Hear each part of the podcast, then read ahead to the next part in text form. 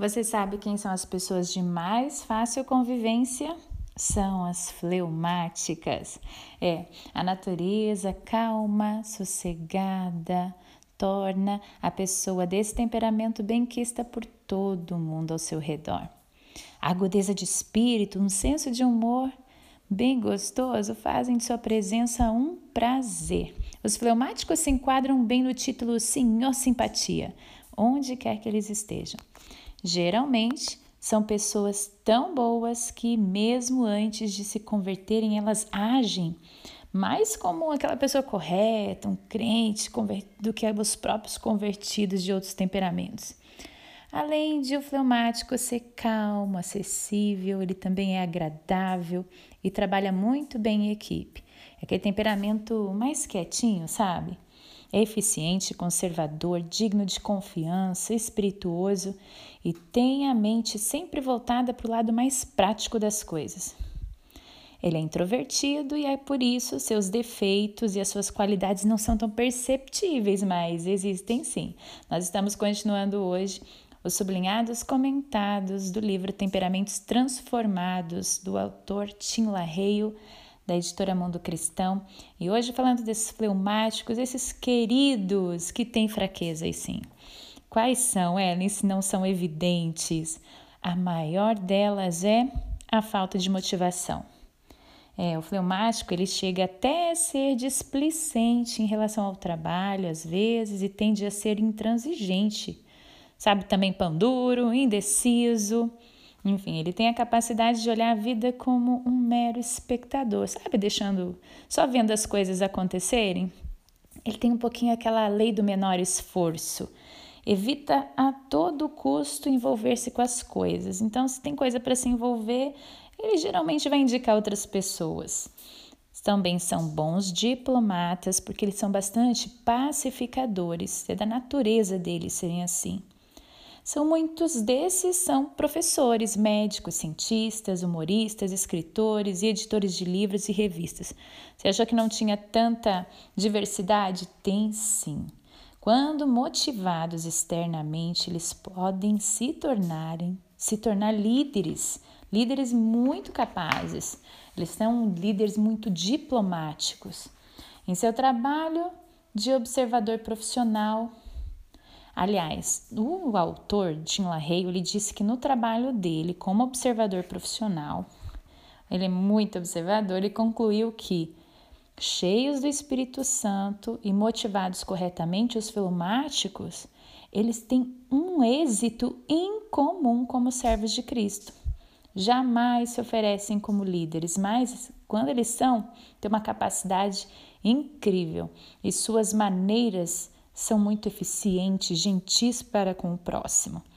Até porque eles não, eles tendem a nunca criar conflitos, a sempre apaziguar, evitar os conflitos. Essa é a natureza dos fleumáticos. E olha só, há alguns anos, uma professora que foi liderar a escola de bíblica lá na igreja de Tinlarreio era predominantemente colérica e ela desempenhou o trabalho com uma intensidade característica desse temperamento colérico mesmo, né? E eles tiveram uma excelente escola, funcionando de forma perfeita e eficiente. No trato com as pessoas, porém, essa professora que era colérica, ela era um pouco rude, provocava às vezes conflitos. No ano seguinte, eles tiveram dificuldade em conseguir pessoas para aquele setor. E naquela época ele estava começando os primeiros estudos sobre temperamentos. Aí ele passou a respeitar cada vez mais o fleumático. Se as pessoas não entendem sobre esse temperamento, eles olham e falam assim: ah, esse cara é meio apagadinho, não faz muito, até você ter contato com eles.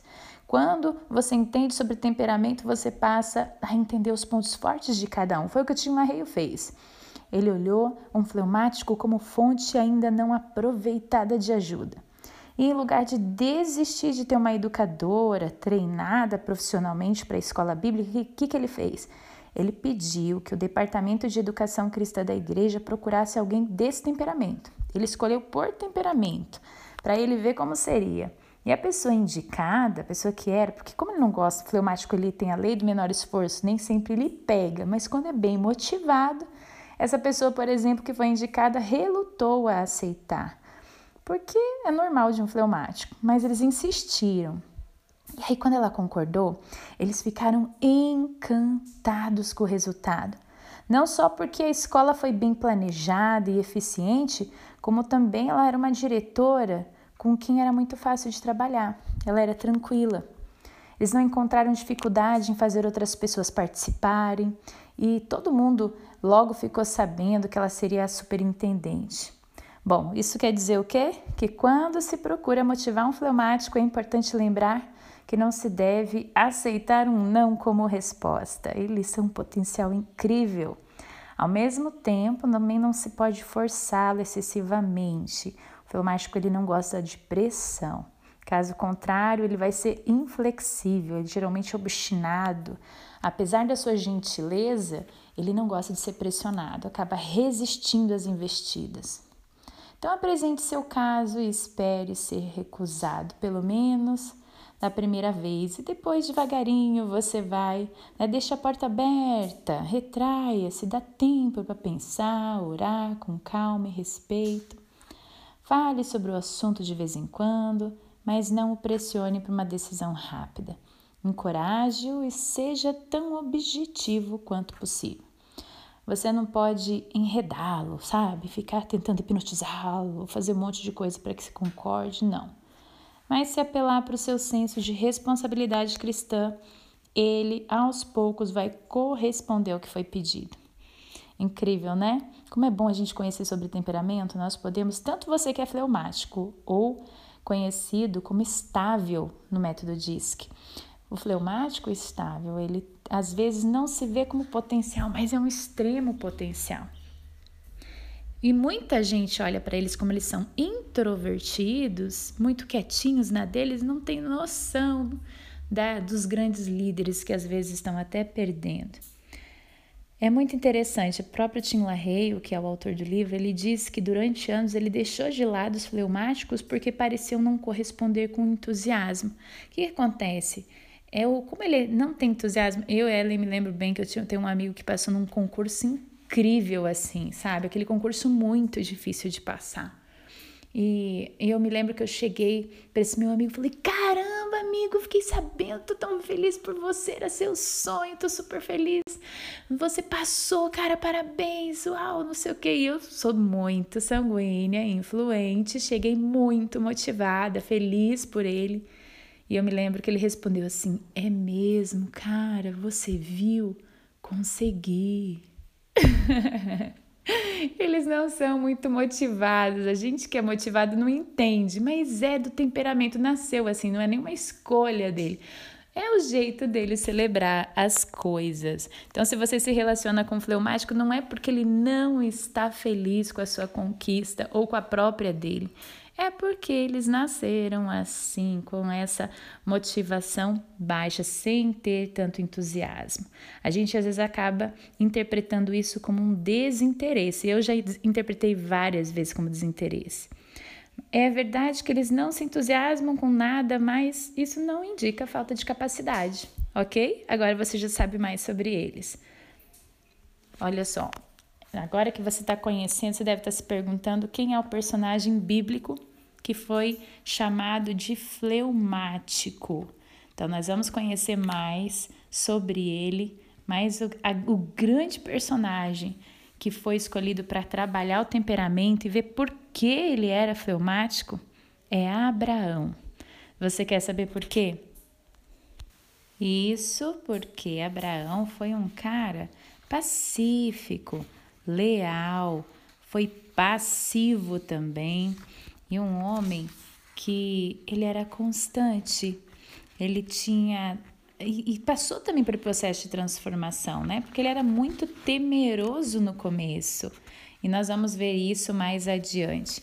Agora, só para você é, conhecer um pouco qual que é, quando você pensa alguém para trabalhar é, num, em algum trabalho específico, por que, que o fleumático é tão... Qual que é a diferença? Olha o que, que tem de acontecer. Tim LaRae disse assim, que ele, embora ele tivesse demorado um pouco para aceitar o compromisso, ele acabou convidando o fleumático para trabalhar com ele, mas ele diz que quando ele oferecia algum serviço, por exemplo, da igreja, os sanguíneos se apresentavam logo com o seu habitual entusiasmo, mas é como o gelo, com o tempo ia derretendo, sabe? É, no calor do serviço rotineiro, o sanguíneo quando entra numa rotina, parece que vai derretendo. Os coléricos se oferecem e fizeram um bom serviço, mas tido a necessidade de atender por toda a igreja, algumas vítimas de violência emocional, das línguas cáusticas, que o colérico é meio grosso muitas vezes, meio para ser bem querida, né, gente? E os melancólicos, estou falando dos não transformados, tem aqueles em transformação, tem aqueles transformados. E os melancólicos, esses puderam ser persuadidos a pensar nos outros o suficiente para se decidirem a servir, porque ele precisa ser convencido se afastado um pouco do tempo. Eles são ótimos de se relacionar, mas são difíceis de pensar realmente nos outros, os melancólicos. Eles pensam mais nos processos e não nas pessoas. Criticam muito a maneira como todo mundo faz as coisas, por que, que as pessoas não alcançam os padrões de perfeição, então ficam ofendidos com a agitação que as coisas acontecem, é um desafio lidar com ele. Ou ficam ofendidos ou cansam das brincadeiras dos jovens, enfim, acabam não sendo muito legal com o seu humor meio negro nessa hora. É o que não acontece com o fleumático. então, semana após semana, eles estão lá seu, no seu posto de trabalho, no seu departamento, no seu grupo, na mocidade, organizando tudo em silêncio e servindo com eficiência e bom humor. Isso acontece se do início você conseguir motivá-los. Então, já entendeu que o negócio é o processo sem pressão, começa a motivar, quando eles aceitam, é uma benção. Bom, aqui a gente conheceu um pouco a diferença de cada um, sim, cada um com seus defeitos e cada um com as suas qualidades. Né? Meu nome é Ellen Klein, sou Master Coach cristã, tá gostoso conhecer sobre isso, né, gente? Então, tô amando ter você me acompanhando, viu? Grande beijo, até o próximo áudio. Quando a persistência pode ser algo que afasta você da vontade de Deus. É, de repente, você, como Paulo, o discípulo de Jesus, que era um colérico, tinha um temperamento colérico, dominante em alguns momentos, aliás, na maior parte dos momentos, depois ele transformado pelo Espírito Santo, ele acertou, mas isso não quer dizer que em todos os momentos ele acertou. Nós vamos ver sobre um relato que pode te ajudar a discernir na sua vida. Quando a sua persistência, a sua obstinação, algo que você quer, é realmente algo de Deus, ou quando é algo que pode ser perigoso, algo que pode até mesmo comprometer a vontade de Deus na sua vida. E aí, a vontade de Deus, que é boa, perfeita e agradável, pode se tornar algo ruim, desagradável, totalmente imperfeito. Você quer saber como? Bom, nós estamos hoje na série Sublinhados Comentados do livro Temperamentos Transformados, do autor Tim LaHale, e hoje nós vamos ver sobre isso, quando a sua perseverança pode ser algo perigoso. Em primeiro lugar, é importante você saber que a persistência ela é admirável quando é dirigida pelo Espírito Santo. Embora muitos, muitas pessoas, elas defendem que Paulo não tenha revelado falhas sérias após se converter, tem teóricos que acreditam que não. O autor Tim LaHale, ele acredita que sim, que teve um momento que Paulo é, ele revelou que teve um incidente, que, que a persistência dele pareceu mal dirigida. Ele preferiu que a vontade obstinada dele fosse superior à vontade de Deus, porque o Senhor usou em vários momentos pessoas cheias do Espírito Santo para direcioná-lo. E ele não quis ouvir absolutamente nenhuma. Ele decidiu, sem perguntar ao Espírito Santo em nenhum momento, a Bíblia diz que ele constou o Espírito Santo e que as pessoas que estavam sob a liderança do Espírito Santo lhe direcionaram para não ir para Jerusalém. Em Atos 20, ele resolveu se apressar para ir para essa cidade, para Jerusalém, se possível ainda antes de Pentecostes. Esse era um desejo forte de Paulo, que tinha um alvo duvidoso, que acabou se transformando em uma vontade resoluta, uma vontade até compulsiva. Você já percebeu que tem coisas que você decide antes de consultar o Espírito Santo? Acaba sendo algo que você decide, é, foi compulsivamente decidido, mas acaba que o que era para se tornar algo bom e agradável pode se tornar algo ruim Olha só, em vez de visitar a igreja em Éfeso, em Éfeso ele convidou os presbíteros para encontrá-lo em Mileto. Se você olhar no versículo 22 de Atos 20, ele diz: Compelido pelo Espírito, estou indo para Jerusalém. Então, o Espírito de Paulo desejava ir para Jerusalém e não tem indicação que ele pediu orientação ao Senhor. Então, na verdade, isso acaba mostrando como um cristão amadurecido pode sim também se desviar da vontade de Deus, colocando a sua vontade acima da do Senhor. Porque no versículo 23, Paulo já sabia das consequências. Pois diz assim lá: em todas as cidades o Espírito Santo me avisa que prisões e sofrimentos me esperam. Entretanto, a advertência não o deteria, porque ele disse assim: Todavia não me importo, nem considero a minha, a minha vida de valor algum para mim, se tão somente puder terminar a corrida e completar o ministério que o Senhor Jesus me confiou. Bom, o Senhor queria que Paulo acabasse sua carreira com alegria, mas não lhe revelou a hora nem o lugar. Se Deus quisesse que ele fosse a Jerusalém, quem lhe asseguraria que não seria a determinação do apóstolo e sim a graça de Deus. Bom, aqui na parte sublinhada, o autor diz assim: creio que às vezes os crentes tendem a perder muito do deleite espiritual, não por errarem, mas por fazerem a coisa certa de maneira errada. Ou seja, resolvem algo e não perguntam a Deus porque têm medo que lhe diga não. Prosseguem então por conta própria. Mesmo que dê certo no fim, indagamos se tais pessoas não seriam bem mais felizes se atendessem à advertência que diz: reconhece-o em todos os teus caminhos e ele endireita, endireitará as tuas veredas.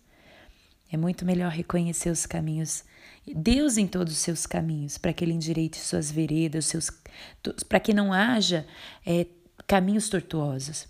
Em vez de arquear suas costas coléricas, ou seja, em vez de ceder a isso e obstinadamente seguir suas próprias diretrizes. Gente, o colérico é o temperamento, mas isso acontece com outros também. E às vezes a gente tem um pouco de colérico, às vezes pode ser que você tenha um pouco também. Quando você está muito obstinado por algo, pergunte-se a si mesmo: é minha vontade ou é a vontade do Espírito Santo? Tem gente que é, gosta de ceder ceder aos seus, às suas emoções negativas. Porque a gente vê isso, é, que é, vê isso na neurociência, por exemplo, que isso pode ser um vício emocional. Você está acostumado a receber adiante de uma situação de injustiça ou diante de uma situação que queira tirar o seu controle, você fica indignado e então você não quer nem saber, você quer as coisas do seu jeito e esquece de perguntar para Deus. E não só esquece, como não faz questão. Isso é uma obstinação compulsiva que o fato é que ela não, não é inteligente agir assim porque não vai te levar para aquilo que Deus quer. Porque, gente, perguntar para o Espírito Santo é a única maneira segura de você saber que algo vai dar bom, né? Não vai dar ruim, como diz aí por aí. Vai dar bom. Se você perguntar a ele, é, o é você você tem passado, às vezes, por momento de desânimo, onde você se sente enfraquecido, aonde você se sente talvez depressivo. Sabia que grandes líderes como Moisés na Bíblia também passou por isso? É, ele é um dos grandes servos de Deus que ficaram deprimidos a ponto de se desesperar da vida e pedir a Deus que lhes permitisse até morrer, gente. Então, se você em algum momento, às vezes até se culpa, fala: Nossa, Deus, me perdoa porque já tive vontade de morrer. Ou às vezes eu tenho vontade de não existir mais. É, Moisés passou por isso, eu, Ellen, já passei por isso. E isso acaba sendo uma das características que muitos de nós vamos ter que superar durante a nossa jornada, especialmente se você tiver algum dos temperamentos que costumam costumam ser mais atingidos. Por exemplo, quem é melancólico, quem é desse temperamento conforme, são mais atingidos ainda. Mas hoje nós estamos numa era que não tem aquele temperamento que não passa por isso. Nunca se viu tanto. Passamos por uma overdose de informações na internet, na televisão, nas mídias. Nunca teve tanto acesso a tantas coisas e a gente não sabe muitas vezes no que acreditar, não sabe o que seguir. E a única coisa que você sabe é que a palavra de Deus é a verdade, não é mesmo? E mesmo assim, as suas emoções ficam tão bagunçadas com tudo o que você vê no mundo que até para cumprir a palavra está sendo difícil, até para você conseguir entronizar e meditar na palavra de Deus num tempo tão conturbado, às vezes é muito desafiador. Eu quero dizer que eu te entendo. Nós estamos hoje continuando o nosso processo com a nossa jornada dos sublinhados comentados sobre o livro Temperamentos Transformados, do autor Tim LaHaye. E é incrível, né? Eu tô recebendo muitos testemunhos de vocês do quanto que vocês estão ouvindo em casais, em família. Tem gente que fala, tô rindo, ora tô rindo, ora tô chorando. São milhares de pessoas hoje que estão se conhecendo melhor através de, desse projeto Sublinhados Comentados, onde eu trago sobre o livro, mas também trago algumas coisas a mais, porque eu sou analista de perfil comportamental e creio que posso te ajudar. Vamos lá pensar sobre esses momentos depressivos, como lidar com eles? Você sabe como que foi com Moisés? Não foi só ele. Elias também passou por isso. Se você vê em 1 Reis 19, você vai ver Jonas passou por isso. Em Jonas 4, do 1 ao 3, você pode conferir isso. Mas o maior problema de pessoas, por exemplo, que têm o temperamento melancólico conforme, são os mais suscetíveis à depressão. Hoje, como eu falei, todos são, mas esses em especial são aqueles mais difíceis de até de sair disso. E algumas desculpas são impressionantes do que nós acabamos dando para justificar isso. Você vai ver, por exemplo, que quando você quando você passa por depressão, passa por um momento depressivo de desânimo, o natural do nosso emocional é ter autopiedade, é ficar com dó de nós mesmos. É olhar pra gente e falar: "Meu Deus, olha o que eu tô passando, olha tudo que eu já passei, olha o que fizeram para mim, olha como que me denegriram ou como me difamaram ou como foram injustos comigo, me rejeitaram, me abandonaram. As pessoas não me reconhecem. Olha como tudo deu errado para mim. Deu certo para os outros e não dá, dá certo para os outros e não dá para mim. Ou então você sempre se sente o mais fraco, ou então você sempre se sente o mais azarado, parece que as coisas não acontecem para você. E aí você começa a ficar realmente com dó de você mesmo. E fala: Senhor, tem misericórdia de mim. Eu não fiz nada, olha para mim. E aí você começa a reclamar das circunstâncias. A tendência é essa: a gente começa a reclamar das circunstâncias a olhar o que não está bom, a dar foco para o, o problema. Quando o problema é só um meio para que a gente aprenda lições novas que nos levam para o próximo nível. E se eu não entender isso, eu vou ver o problema como algo que me sufoca, que me paralisa, que me deixa no lugar. Agora, se eu enxergar que, puxa, Deus, o Senhor permitiu problemas na minha vida ok, o Senhor quer que eu seja levado para um próximo nível. Me mostra como. E aí você vai para o teu lugar secreto em Deus e pede para Ele, Senhor, me dá uma visão espiritual, uma visão clara de como o Senhor quer que eu siga, que eu prossiga, qual a direção que o Senhor tem para mim. E aí você vai diante de Deus e pede: me abre os ouvidos, meus ouvidos para ouvir a tua voz, para entender o que o Senhor quer para mim. Testifica aqui no meu espírito a paz que excede todo entendimento para o local aonde eu devo prosseguir. Qual é a direção dos teus propósitos para minha existência? E quando você começa a clamar, o Senhor ama isso porque Ele gosta que nós sejamos dependentes dEle. E Ele gosta principalmente que a gente entenda que toda dificuldade, que todo caos é um momento para reorganizar sua casa interna. Sabe aquele louvor? Tens liberdade aqui, Espírito de Deus. Tira as coisas do lugar, tira as coisas. Eu sou tua casa, sou tua morada, eu sou o teu lar. Tira as coisas do lugar, sabe? É para dizer para ele a casa é sua. Entra e põe as coisas no lugar que o Senhor entende que é porque a gente muitas vezes está colocando trava em portas que não é para colocar.